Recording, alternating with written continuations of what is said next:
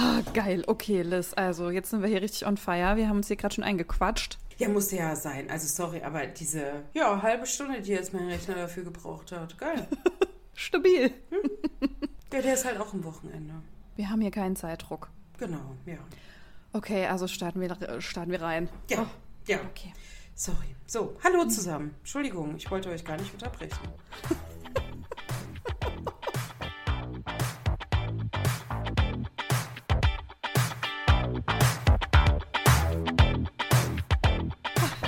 Menschen, herzlich willkommen zu einer neuen Folge von Die Rosarote Brille. Hallo Liz.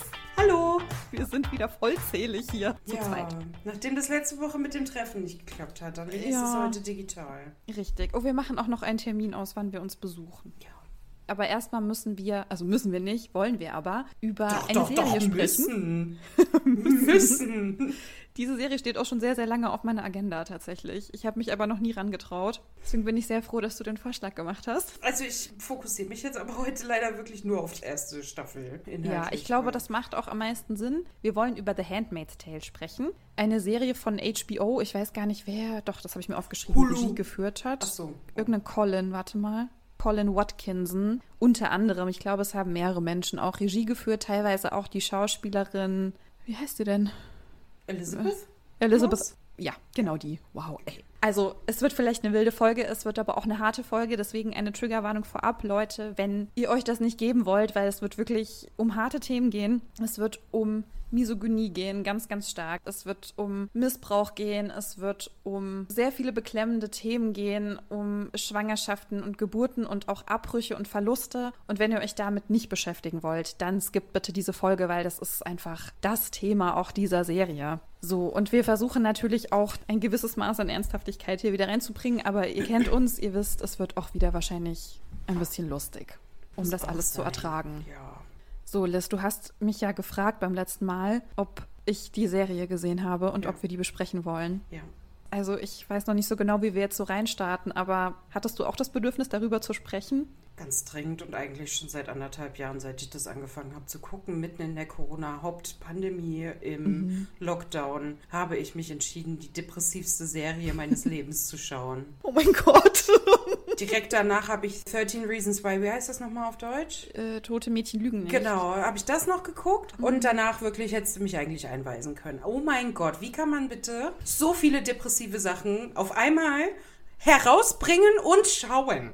Ja, ist auch ein bisschen deine Verantwortung. Ich weiß, ich weiß. Ich habe nicht auf mich geachtet. Ich dachte, oh, das gucken alle, ich's auch. Und habe mich dafür gehasst. Und ich war aber auch so gecatcht, dass ich es auch weiter gucken wollte, aber nicht weiter gucken konnte dauernd, weil es mich so hart getriggert hat und mich so hart getroffen hat, weil es mich wirklich verstört hat. Man sieht so viele Sachen, es ist so mitreißend. Dann habe ich zwischendurch immer zu Pause gemacht, weil ja, Ja. ich dann nicht weiter gucken konnte. verstehen. Es ist hart, aber hast du mit irgendjemand anderem darüber gesprochen, Nein. während du das geguckt hast? Liz, okay, gut, dann sind wir heute hier. Wir machen heute ein bisschen äh, Therapy-Session, ja, damit wir das alles irgendwie verarbeiten können. Nein, weil ich finde, das ist wirklich nicht ohne und das stimmt schon, was du gesagt hast. Also man muss da auch ein bisschen auf sich aufpassen, weil ich finde, dass diese Geschichte, die uns erzählt wird, das ist eine sehr beklemmende Dystopie und manchmal finde ich, dass wir heute gar nicht mehr so weit weg sind davon und das macht richtig dolle Angst. Die Serie The Handmaid's Tale, ich glaube 2017, oder habe ich zumindest mir rausgeschrieben, ist die erste Staffel erschienen, also bei uns dann eben ein bisschen später. Und ich habe gesehen, dass aktuell fünf Staffeln geplant sind, beziehungsweise noch mehr. Sechs Weiß- sind bestätigt und sechste soll, soweit ich weiß, die letzte sein. Ah, okay, gut. Diese Serie basiert auf einem Buch. Dieses Buch ist 1985 erschienen und wurde von Margaret Atwood geschrieben. Und man kann eigentlich ganz gut sagen, dass dieses Buch die erste Staffel ist, beziehungsweise die erste Staffel ist die Geschichte des Buches und dann wird die Geschichte weitererzählt über June, die unsere Protagonistin ist. Ich habe erst die erste Staffel geguckt und dann das Buch gelesen. Ich finde, es ist wirklich sehr, sehr identisch. Also ich finde, sie haben da nicht viel geändert in der Serie. Und wenn dann auch nur Kleinigkeiten. Es gab auch schon mal einen Film, haben wir gerade gesehen. Den kenne ich aber nicht. Ich auch nicht. Die Margaret Atwood hat auch beratend mit Regie geführt. Ich finde aber, wenn man so weiß, dass dieses Buch 1985 erschienen ist, finde ich es irgendwie noch schlimmer. War das nicht so die Zeit, wo wirklich so diese ganzen Dystopien auch rausgekommen sind? So Keine 1984? Ja gut, das wurde aber schon viel früher geschrieben. Was ist früher geschrieben? Ich habe keine Ahnung. Ja, ja. Das, das wäre auch so in den 80ern rausgekommen. Nee, nee, das ist ja auch so eine Zukunftsdystopie. Wann kam das? In den 40ern oder so? Der war 1984 noch sehr weit weg. Hm, ja. Jetzt ist 1984 auch sehr weit weg. Ja, leider. Wie wollen wir denn an die ganze Sache rangehen? Wollen wir erstmal so ein bisschen darüber sprechen, wie diese Dystopie aufgebaut ist? Also was da so passiert in diesem fiktiven Land? Es ist ja kein fiktives Land. Äh, naja, also doch. Nein. hey, ich habe mich da ein bisschen eingelesen. Ja, dann lass doch mal zusammenfassen, worum es geht erstmal. Und dann schauen wir mal auf ja. die einzelnen Charaktere und vielleicht auch auf die Erfinderin. Okay, du hast schon sowas angeteasert. Jetzt bin ich ganz verunsichert. Naja, also, es ist ja eine Dystopie. Also eine Dystopie ist etwas, was in der Zukunft spielt, was aber scheiße ist. Im Gegensatz zu einer Utopie, die natürlich bestmöglich für alle ist. Und irgendwie finde ich, so eine Dystopie ist schlecht möglichst für alle. Und das spielt im heutigen Gebiet der USA in einem Land, das heißt aber Gilead oder Gilead. Und wir befinden uns in einer sehr patriarchalen, sehr christlich-fundamentalistischen Diktatur, in der die Menschenrechte sehr stark eingeschränkt werden. Vor allem für Frauen. Ich weiß nicht, kann man da noch davon sprechen, dass sie irgendwie Rechte haben? Das ist sehr, sehr schwierig. Auch Bildung. Also es ist alles sehr stark eingeschränkt für weibliche Personen. Ja, sie sind halt einfach nur noch zum Gebären da. Ich bin mir nicht mehr ganz sicher, ob das stimmt, aber ist es so, dass durch eine Pandemie die Fruchtbarkeit der Bevölkerung gesunken ist?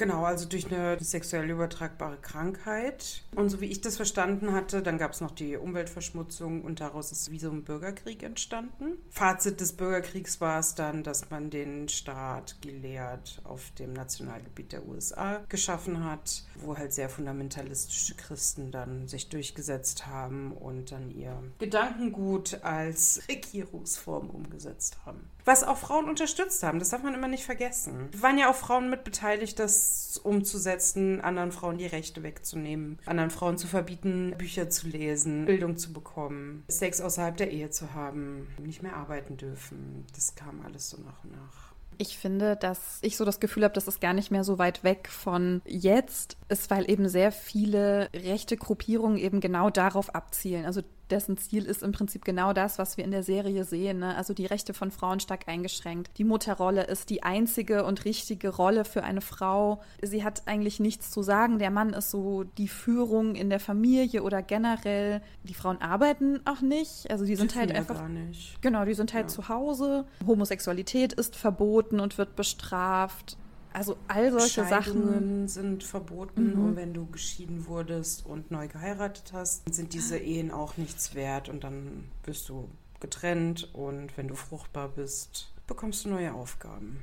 Es ist auch irgendwo sehr klassistisch, finde ich. Also wir bekommen ja einen Einblick in die sehr privilegierte Welt. Also die Leute, die Macht haben, die Geld haben, das bedingt sich irgendwie alles gegenseitig. Und ich glaube, es gibt aber auch sehr, sehr arme Menschen, die halt komplett vergessen werden und irgendwie auch nichts wert sind so im gesellschaftlichen Stand. Die Rolle der Frau ist so ein bisschen Beiwerk des Mannes. Es ist sehr traditionalistisch, es ist häuslich, man muss eben Mutter sein. Das Problem ist ja, dass eben durch diese Krankheit die Fruchtbarkeit stark gesunken ist in der Bevölkerung und viele viele Frauen bekommen einfach keine oder weniger Kinder. Können wir dann auch später nochmal drauf kommen, dass ja nicht die Frauen das Problem sind, aber es ist jetzt so, dass die Familien, die eben sehr viel Macht haben und keine eigenen Kinder bekommen, was ja so das Ziel irgendwie ist, die haben eine Handmaid, also eine Magd, die für sie ein Kind austrägt.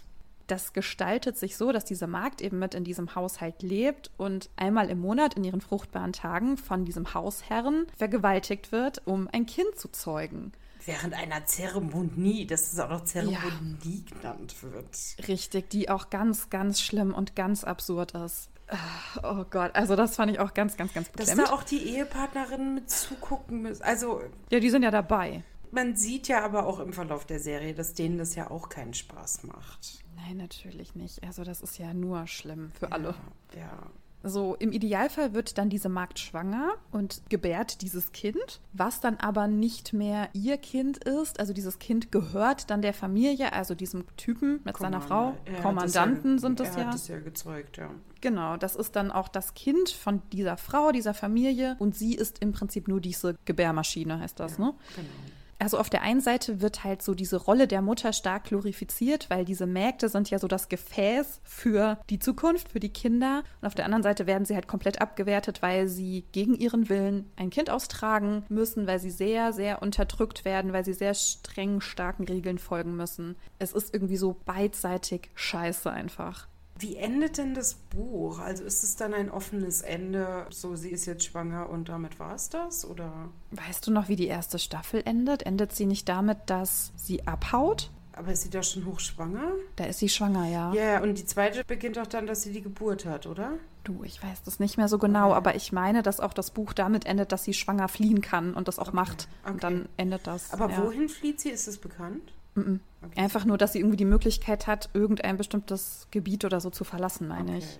Ich habe mich ein bisschen eingelesen zur Margaret Atwood und auch zu ihren Ansichten, Meinungen der Schöpfungsgeschichte von Handmaid's Tale. Sie wurde mal gefragt, ob sie Feministin wäre.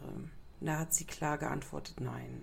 Und wenn man Handmaid's Tale liest, sie hat wohl auch viele andere Bücher geschrieben, die auch sehr viele vermeintlich feministische Themen haben. Und sie sagt explizit, ihr geht es nicht um Feminismus, ihr geht es darum, welche Errungenschaften hat eine Gesellschaft geschaffen, was hat sie erreicht und wie können diese Errungenschaften weggenommen werden. Und zwar für alle Personen, nicht spezifisch für Frauen. Ich glaube, da ist sie halt sehr stark Autorin und Literarin, dass sie das Wort Feminismus, Feministin sehr im literarischen Sinn und im linguistischen Sinn betrachtet und mhm. sich deshalb nicht so damit identifiziert, aber am Ende eigentlich genau das macht, was Feminismus ja ist. Und sie hat aber in sehr, sehr vielen Interviews darauf geachtet, immer wieder hervorzuheben, ihr geht es nicht um Frauen, ihr geht es nicht um Frauen in den Mittelpunkt zu drängen, ihr geht es nicht darum, dass Frauen die Weltmacht erreichen müssen. Sie ist der Überzeugung, hätten Frauen von heute auf morgen dieselbe Macht, die Männer heute haben, wären Frauen genauso scheiße. Und deswegen, ihr geht es wirklich um so diese gesellschaftliche Entwicklung und wie kann man Fortschritte, die eine Gesellschaft eben erreicht hat, wegnehmen und das ist Totalitarismus. Und das ist ja auch in Handmaid's Tale eigentlich die Situation, dass die Fortschritte, die erreicht wurden, Frauen, die Bildung bekommen haben, Frauen, die lesen durften, Mädchen, die in die Schule gehen durften, die Befreiung von Ehe und Religion, die gesellschaftliche Befreiung, dass man Abtreibungen machen kann, dass man neu heiraten darf, dass das alles mit Totalitarismus weggenommen wird, dass alle darunter leiden. Und das finde ich halt so spannend, weil für mich war Handmaid's Tale, ich habe das gesehen und ich fand das enorm feministisch. Und dann aber zu lesen, dass Margaret Atwood sich nicht als Feministin sieht, dass sie das mhm. nicht definiert als Feminismus, dass sie damit gar nichts zu tun haben möchte, das finde ich krass. Dann auch, ich habe noch ein bisschen weiter gelesen, ist ja auch so in Handmaid's Tale so Kanada das freimachende Land, so das ist ja das Land, wo sie dann hinflüchtet. Margaret Atwood sieht sich so als konservativ. Und mhm. es ist so ganz viele Sachen, wo man so sagen würde, hä, krass, voll widersprüchlich. Aber wenn man sich dann so ein bisschen ihre Aussagen dazu durchliest, ist dann so, okay, nach der Definition bin ich auch konservativ, weil ich mhm. möchte die Natur beschützen, ich möchte das Land beschützen, aber nicht als Schutz vor Fortschritt, sondern Naturschutz. Mhm. Also das heißt, es ist ja immer so eine Definitionssache genau, dann, oder? Genau, genau. Aber Margaret Atwood ist auch schon sehr alt, ohne ihr ja. zu nahe treten ja. zu wollen. Aber ja. vielleicht ist das auch wirklich so eine Generationssache. Ich, ich glaube nämlich auch. Sie war ja auch schon zu den 68ern, glaube ich, ein bisschen zu alt. Also, weil üblicherweise hast du ja so die Generation Ende Teens bis so Ende 20er. Das war so die mhm. Generation. Und da war sie schon ein bisschen älter, meine ich. Weißt du, wie alt sie ist? Hast du das noch ist irgendwo 73, glaube ich. Warte, ich schaue nochmal nach. Sie ist 83 sogar. Das heißt, sie ist in den 40ern geboren. Im November 39. 39 ja, sogar. Genau. Mhm. Ja. Ja, also das ist jetzt so das Einzige, wie ich es mir erklären könnte, weil ich finde auch, dass alles, was da so erzählt wird, das ist eine feministische Sichtweise. Also ich fand es jetzt gerade voll spannend, dass sie sagt, naja, ich habe ja im Prinzip nur diesen Fortschritt weggenommen aus dieser Geschichte. Aber das zeigt ja, dass irgendwie unsere Geschichte grundsätzlich schon immer patriarchal geprägt war. Weil wenn sie nur diesen Fortschritt rausnimmt, dass Frauen endlich irgendwie halbwegs okaye Rechte haben, dann ist ja das auch das Erste, was weggenommen wird. Interessant, dass es dann halt auch wirklich das ist, was als erstes weggenommen wird. Das habe ich gerade so gedacht. Ja.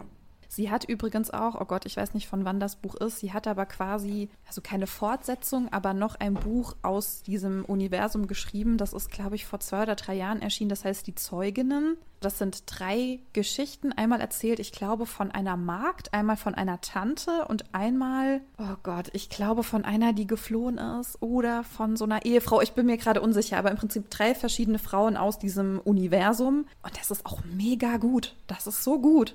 Fand ich auch richtig, richtig geil, dass sie das dann nochmal nachgeschickt hat, sozusagen mit dem Erfolg der Staffel eben, der Verfilmung. Hast du das gelesen? Mhm. Ist das so wirklich wie so ein Zeuginnenreport? Ich habe das und das erlebt oder wie ist das so geschrieben? Ich glaube, es ist auch so ein bisschen in Briefform. Ah, okay. Mhm. Oder so transkribierte Audioaufnahmen oder sowas. Mhm, Irgendwie so. Es ist sehr so gut. Spannend, wo, woher man diese Kreativität herbekommt sich mhm. sowas auszudenken. Und dann zu sagen, ich bin nicht feministisch. Wie du ja sagst, es ist vermutlich die Generation. Ich meine, sie ist 39 geboren, hat den Krieg als kleines Kind miterlebt, in die Nachkriegsgeneration. Kanada war jetzt auch nicht unbedingt unschuldig, was Kriege und Naturschutz angeht. Und ich glaube, dann irgendwann bist du so ein bisschen darüber hinweg ja, es war einfach spannend. Ja. Deswegen, es hat gerade so gut gepasst.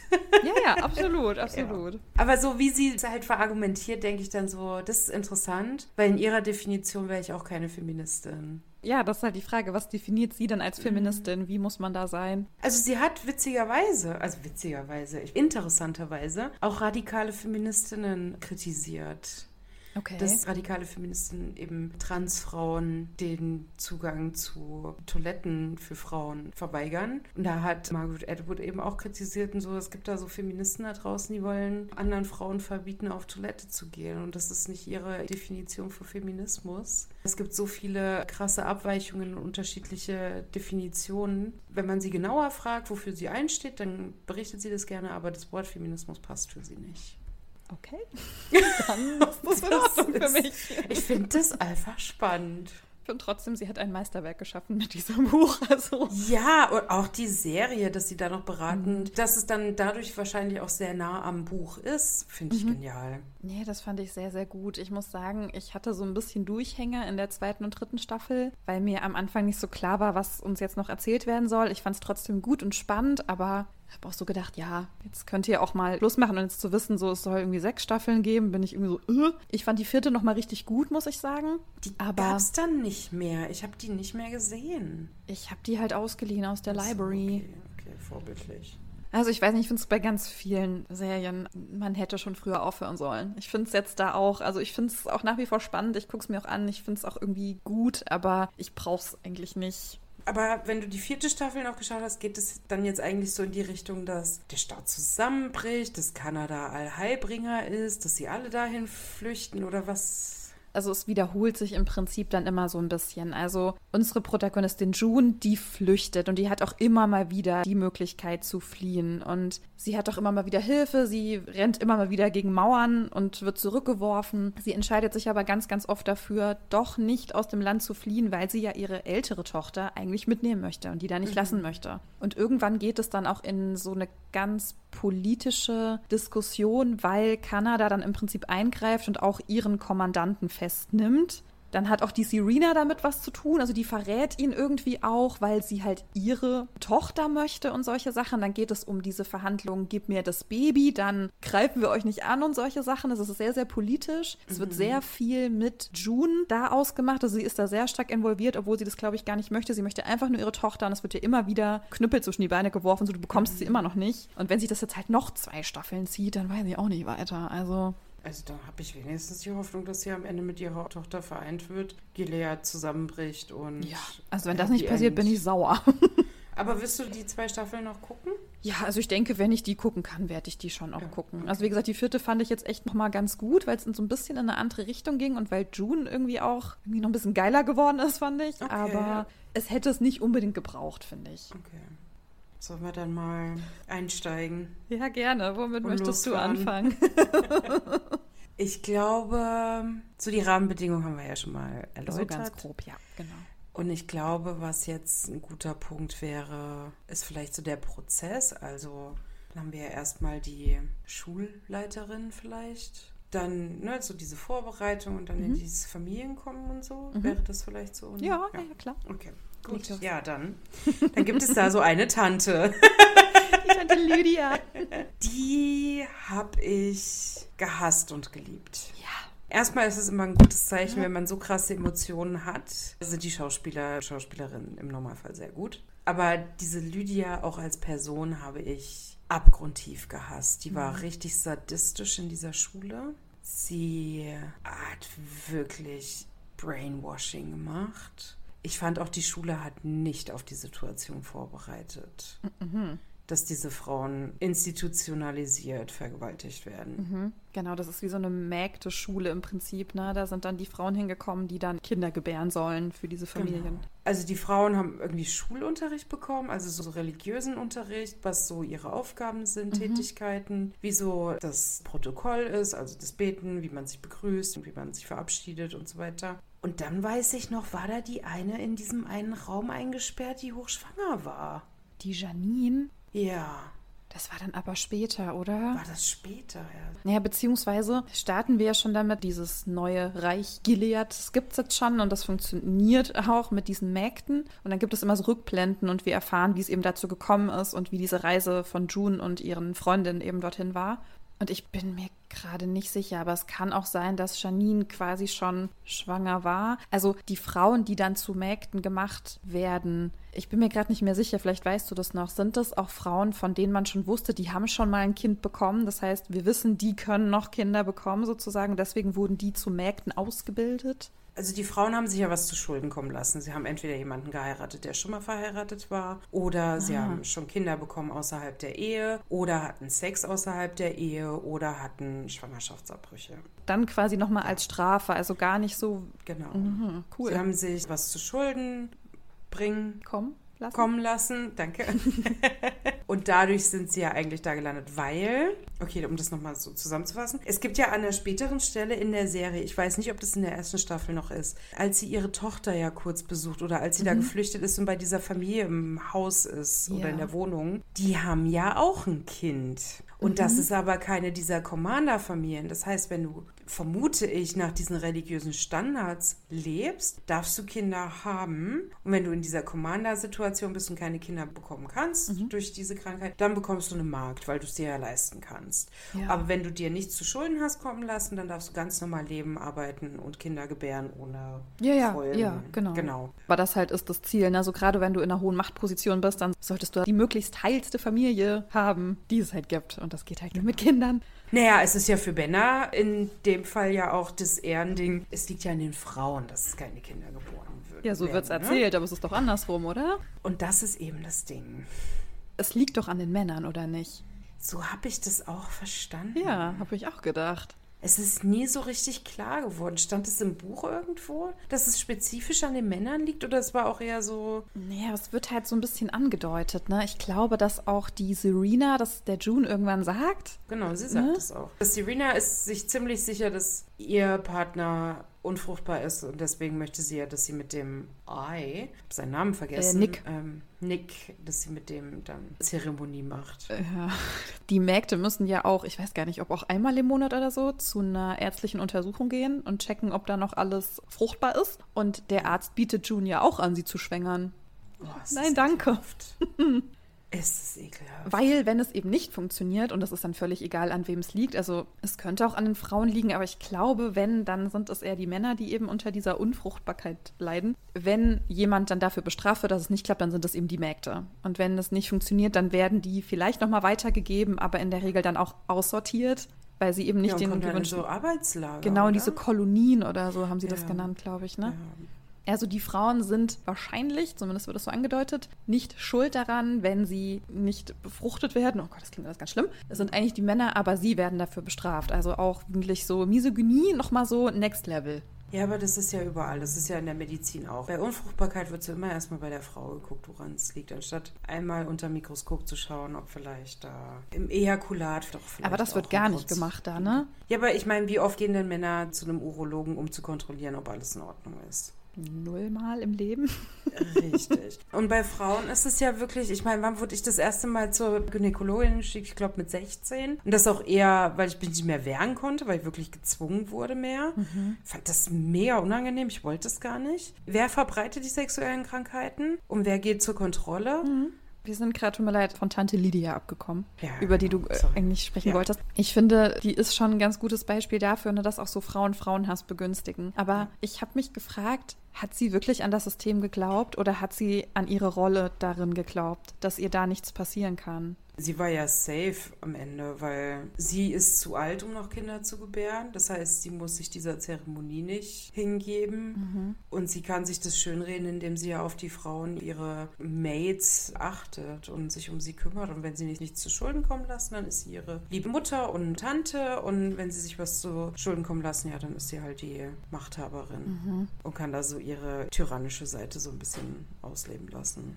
Ich habe mich halt gefragt, so glaubt sie halt wirklich daran? Das hatte ich irgendwie nicht immer das Gefühl. Ich glaube, sie hat sich halt dieser Rolle gefügt, weil ihr da nichts passiert und vielleicht auch so ein ja, bisschen als eben. Schutz oder so. Ach witzig, die war ja vorher Familienrichterin. Ja, stimmt. Ich glaube, das ist wirklich dieses Machtding. Ja. Aber sie macht ja nicht die medizinischen Kontrollen. Nee. Sie achtet ja nur drauf, holt die ab, dauernd zur Versammlung und. Mhm. Stimmt, es gibt ja dann auch diese. oder was das ist? Ja, das, die feiern dann ja, wenn auch irgendwie rauskommt, irgendeine ist schwanger. Oh Gott, ekelhaft, ey. Dann äh, praisen sie den Lord und sowas.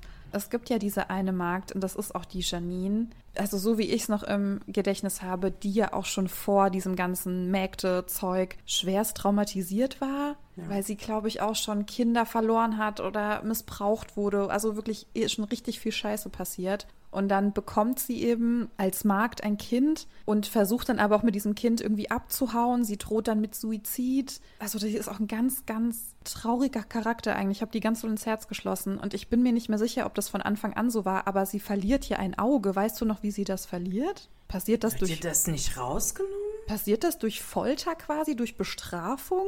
Ja. Ja, super. Janine has her right eye removed as a punishment. Klasse. Weil sie sich nicht an irgendwelche Regeln hält. Ich frage mich, ist sie das aber, die gesteinigt werden soll? Oder ist das jemand anderes? Nein, ich dachte, das war sie.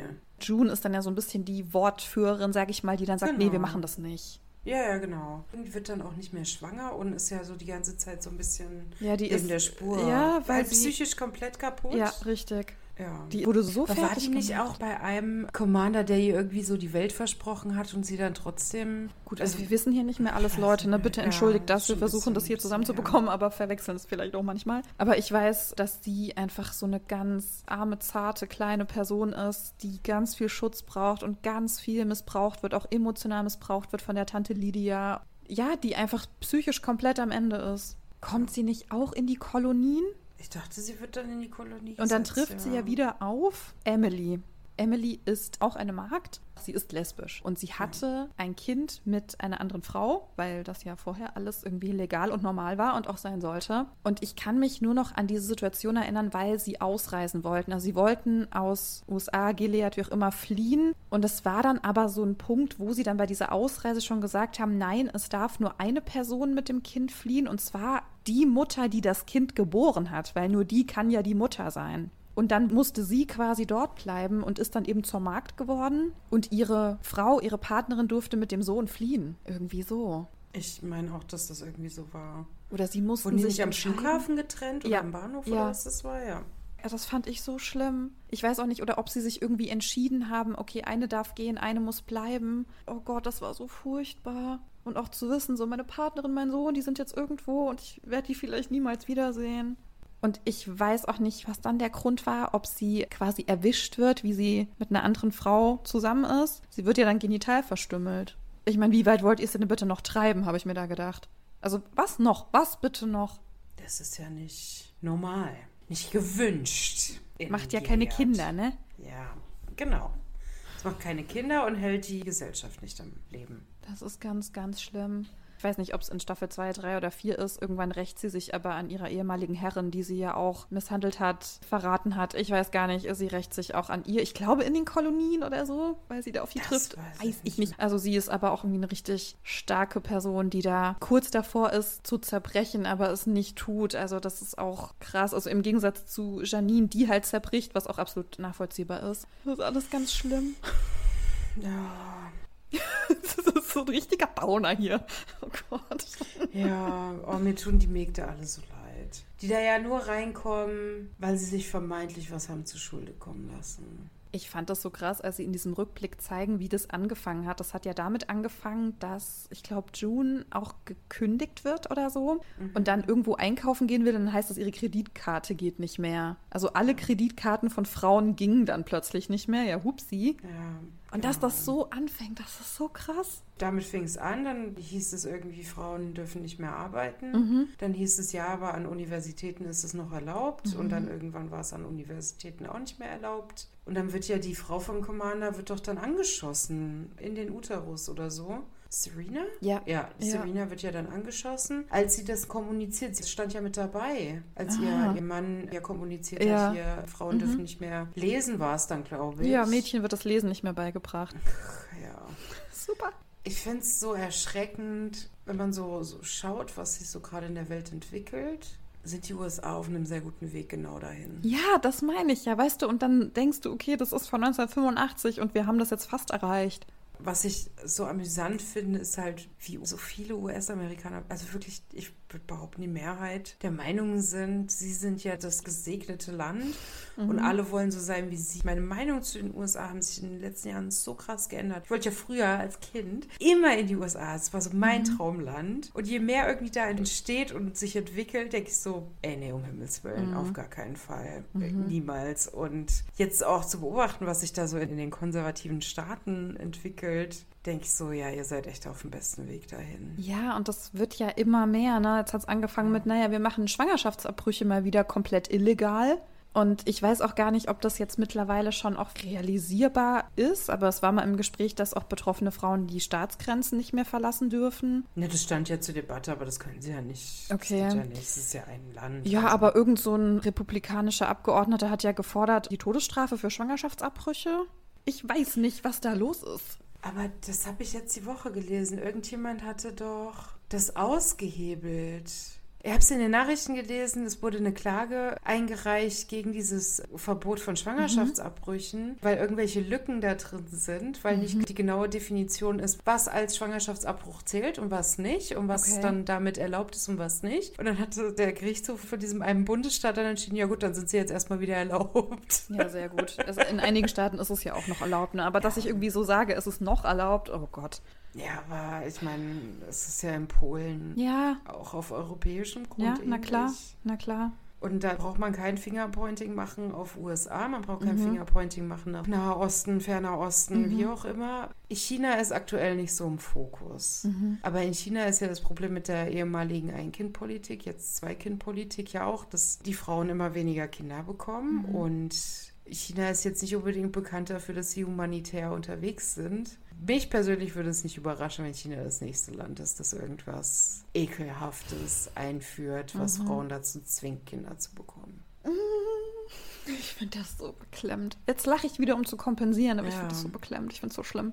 Ich lächle ja auch. Ja, Nicht, wir kompensieren, ne? Wir versuchen ja. diese Scheiße irgendwie zu ertragen. Ja, ja. Was ich mir noch aufgeschrieben hatte, sobald die Mägde ja dann in diese Familien kommen, also zu diesen Kommandanten kommen, geben sie ja im Prinzip ihren Namen ab. Also sie haben ja normale Namen, aber sie werden mit diesen Namen dann nicht mehr genannt, sondern sie heißen im Deutschen, es gibt dann so eine Vorsilbe und dann heißen sie wie der Kommandant. Also sie heißen irgendwie Des Fred, Des William, Des Glenn. Und im Ah, Englischen ist es ja irgendwie okay. off. Offred. Wo ich mir denke, okay, du nimmst ihnen ihre komplette Identität damit, Ja. dass sie noch nicht mal eigene Namen haben, sondern dieser Name von dem Kommandanten, der sie einmal im Monat mindestens vergewaltigt, plus dann diese Vorsilbe, die ihr signalisiert, du gehörst dem, du gehörst nur dem. Und wenn du einen Commander wechselst, dann kriegst du seinen neuen ja, Namen. dann heißt du nicht mehr Des William, dann heißt du Des Glenn oder was auch immer. Also das ist auch symbolisch so übel. Das ist so krass. Das ist so ekelhaft.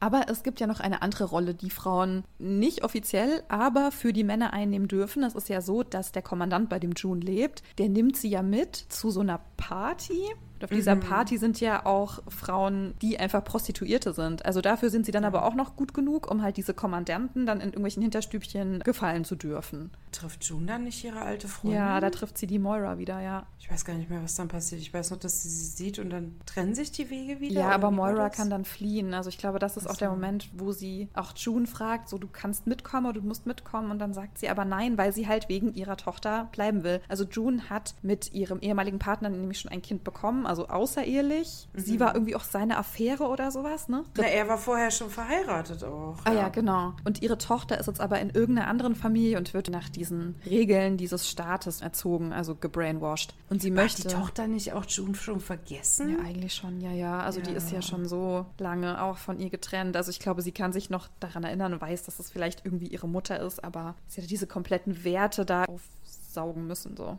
Und June geht eben aber nicht ohne ihre Tochter. Also das ist auch ihr Ziel. June wird dann eben mit Ende der ersten Staffel schwanger, aber eben nicht von ihrem Kommandanten, sondern von Nick. Das ist der Fahrer der Familie. Also irgendwie auch so ein Gehilfe, nenne ich mal. ist ja ein Ei, also so ein Überwacher. Genau. So ein Beobachter. Dafür da alle unter Kontrolle zu halten oder nur die Mägde? Nee, schon, glaube ich, auch alle. Okay. Dass das alles so in seinen Bahnen läuft. Und dieser Vorschlag kommt ja von Serena, die sagt, ey, ich will ein Kind, also bitte lass dich schwängern, ist mir irgendwie auch egal von wem, aber nimm doch den Nick, den magst du doch irgendwie.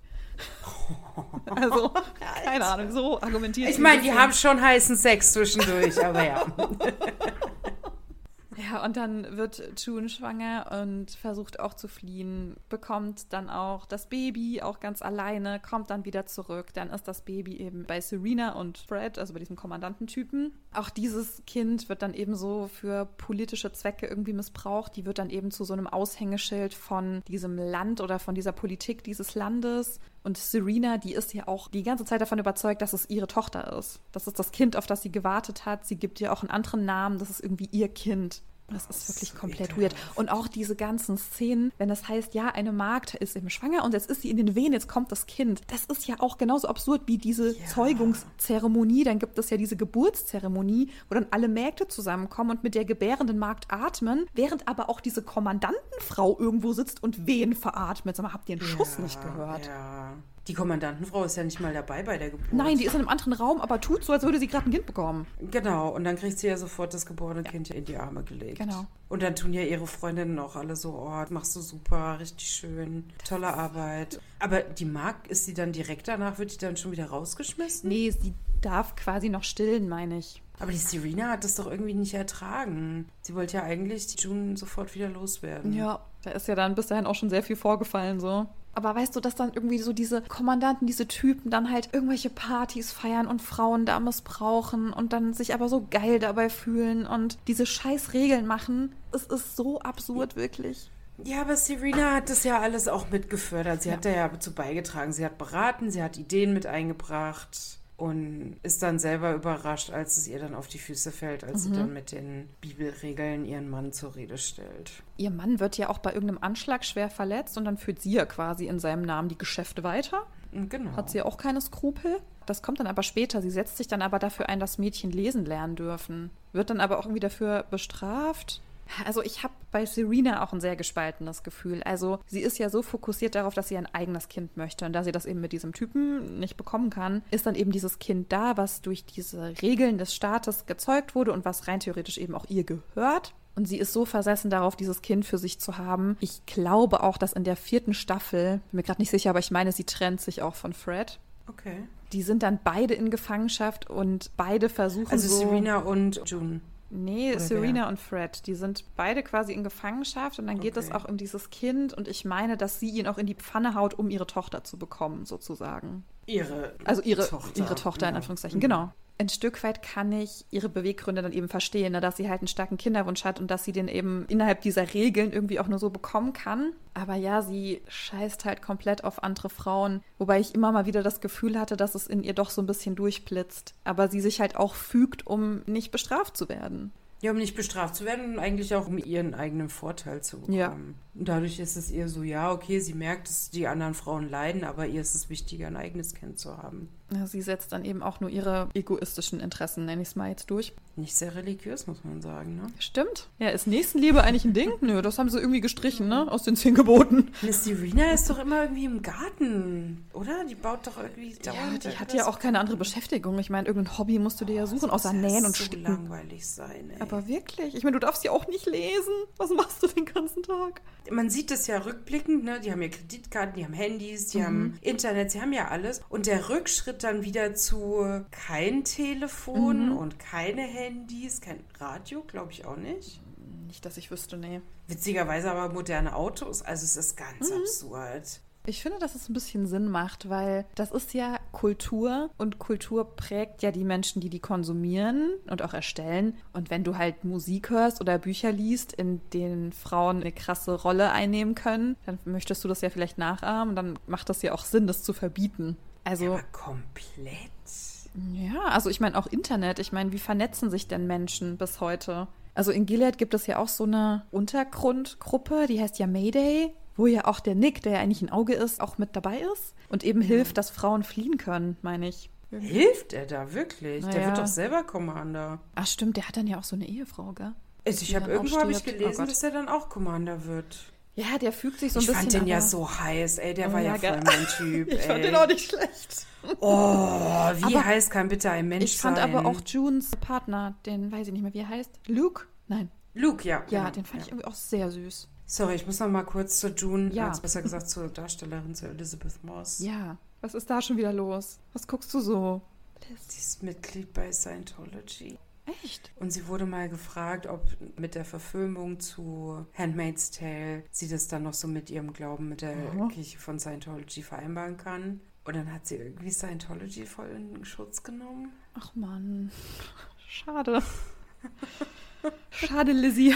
Also sie ist da drin groß geworden. Ihre Okay. Eltern waren wohl auch beide schon Scientologen. Vielleicht wird es auch krass verteufelt in Europa. Aber was ich von Scientology weiß, ist, die Leute finanziell extrem ausnehmen und sehr, sehr viel Brainwashing machen. Naja, wenn du halt an einer hohen Position bist, dann geht's dir, glaube ich, nicht schlecht, ne? Wie in sehr vielen Systemen. Das glaube ich halt auch. Und ich glaube, wenn du da halt aber reingeboren wirst, dass du da vielleicht dann doch noch das ein oder andere Goodie bekommst, weil du bist ja da reingeboren und musst ja nicht deinen Stand beweisen, wie Mhm. jemand, der irgendwie neu dazukommt oder so. Also ich denke. Ich habe es nur gelesen so, oh, okay. Ja, schade. Ich mag die eigentlich. Ich eigentlich auch. Ich wusste, es war was, deswegen habe ich es mir nochmal Ah, durchgelesen. okay. Ich dachte, was Schlimmeres tatsächlich. Na gut, okay. Sie ist trotzdem eine sehr gute Schauspielerin. Ja, auf jeden Fall. Ich kenne sie aus Mad Men. Hast du das gesehen? Aus verrückte Männer. Ja. Sind es verrückte Männer? Okay, ich habe keine Ahnung, was es ist. Nein, da geht's um. Ah, das spielt in den 60ern?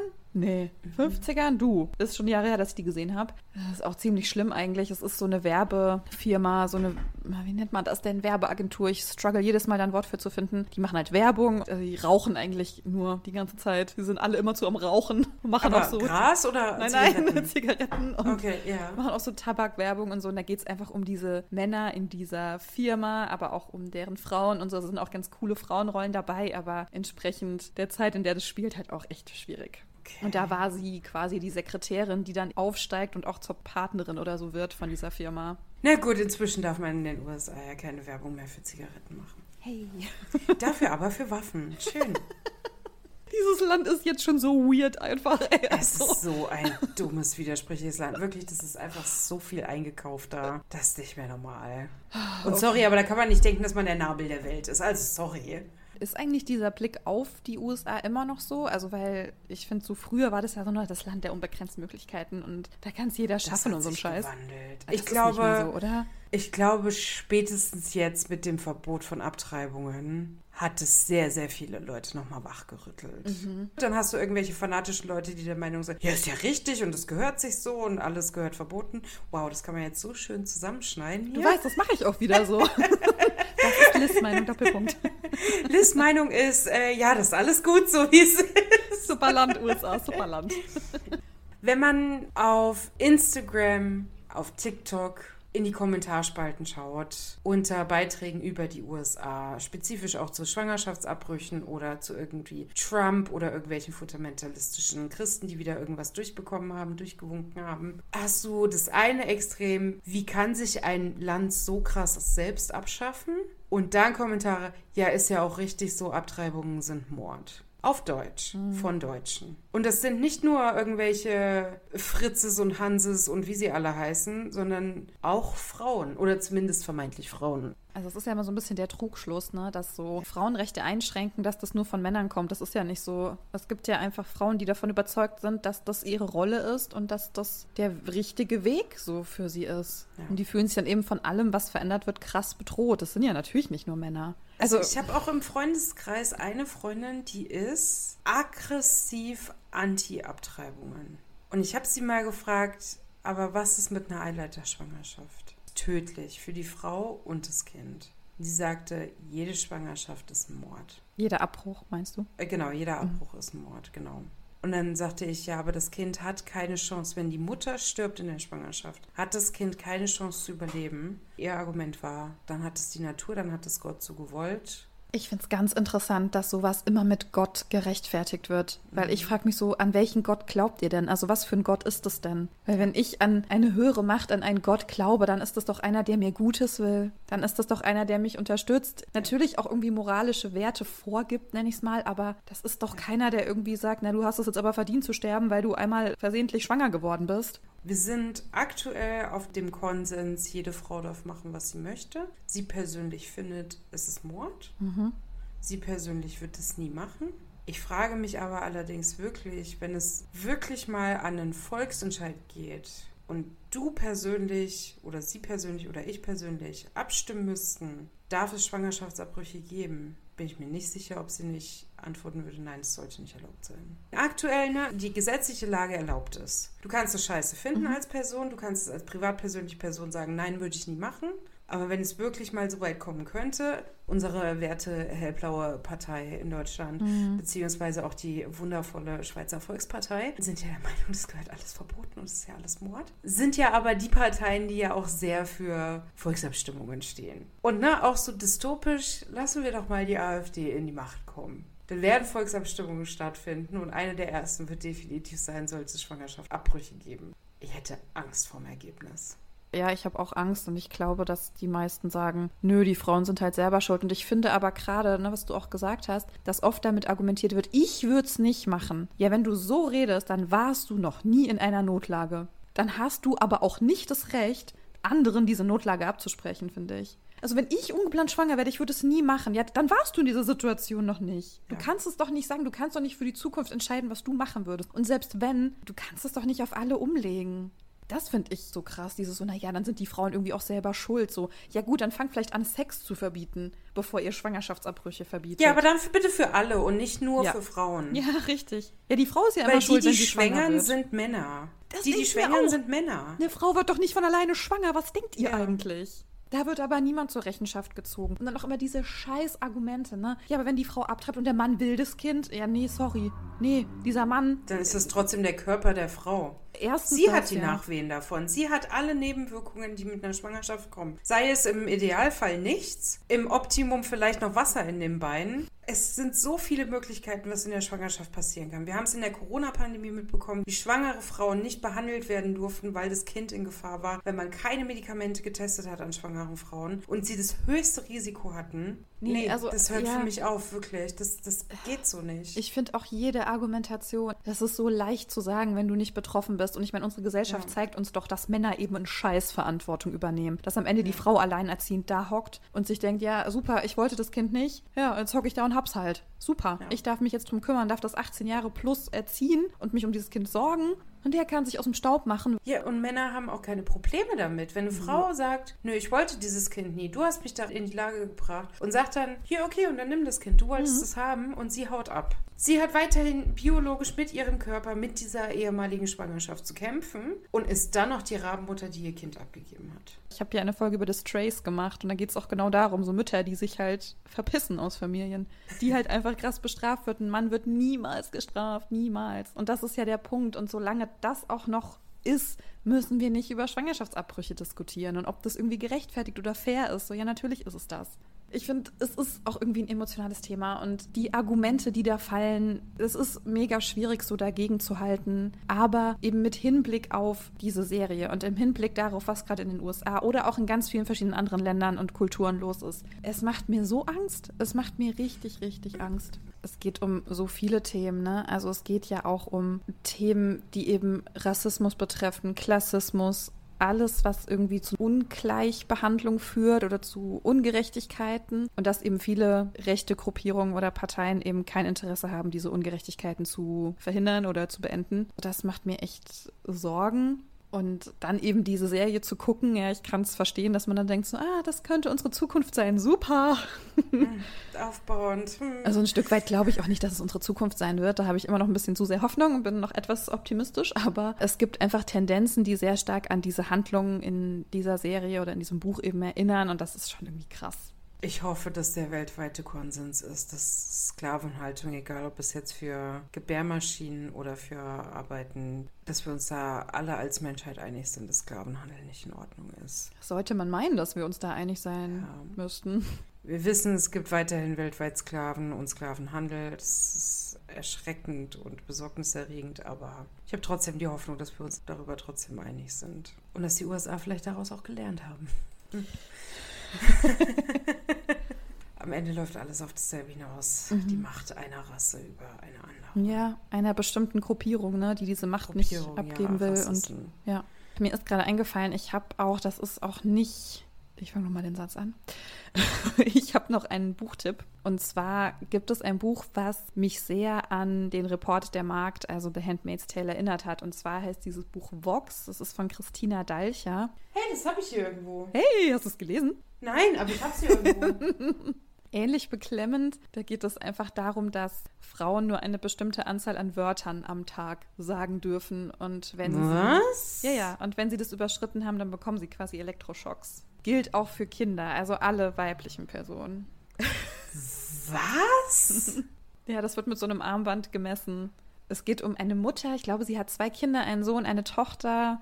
Muss dann natürlich auch gucken, dass ihre Tochter nicht so viel spricht. Sie kommunizieren ganz viel nonverbal, aber ja, es gibt natürlich auch Situationen, in denen sie das überschreitet, überschreiten muss. Und da wird eben auch erklärt, wie das so entstanden ist. Und es ist im Prinzip ganz ähnlich wie auch bei The Handmaid's Tale, also auch in so einem Staat, in dem eben Frauenrechte ganz stark eingeschränkt werden und so weiter. Und man erfährt dann in diesem Buch auch, wie sie versucht, das aufzubrechen und wie sich das vielleicht verändern kann. Aber auch eine ganz, ganz krasse Dystopie, fand ich ganz, ganz schlimm. Oh mein Gott, okay. Ja. Ach, hier Wir steht sogar zu viele Wörter gesprochen. Wir haben heute viel zu viel gesprochen. Nicht mehr als 100 Wörter am Tag. 100? Ja, 100 ist nicht viel. Also das vielleicht noch als Leseempfehlung, falls ihr auf sowas Lust habt. Oh Gott, vielleicht auch nicht. Überlegt es euch gut.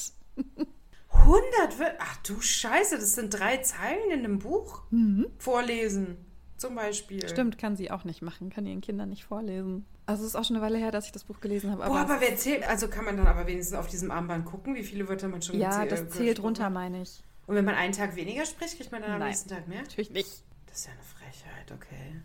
Und was machst du, wenn du im Schlaf sprichst? Hast du Pech, wirst du geweckt von Elektroschocks. oh mein Gott. kann man das Armband abmachen? Mm -mm. Schön. Okay. Wow. Also auch ganz, ganz süße, leichte Lektüre zum Einschlafen. Ey, krass. Liz, hast du sonst noch etwas? Liegt dir noch was auf der Seele? Also falls du die letzten zwei Staffeln noch guckst, Mhm. glaube ich, sollte es ein paar zwei geben, wie es ausgeht. Na, Ich hoffe, es geht halt wirklich einfach gut aus. Aber ja, ich weiß nicht, was ich jetzt halt noch erzählen wollen. Nervt mich ein Ein bisschen. Happy End hoffe ich. Ja, hoffe ich auch. Wehe, wenn nicht, ey. Aber es wird bestimmt auch irgendjemand sterben, den man mag. Vielleicht ihre Tochter. Oh nein. Gucken ist lieber doch nicht.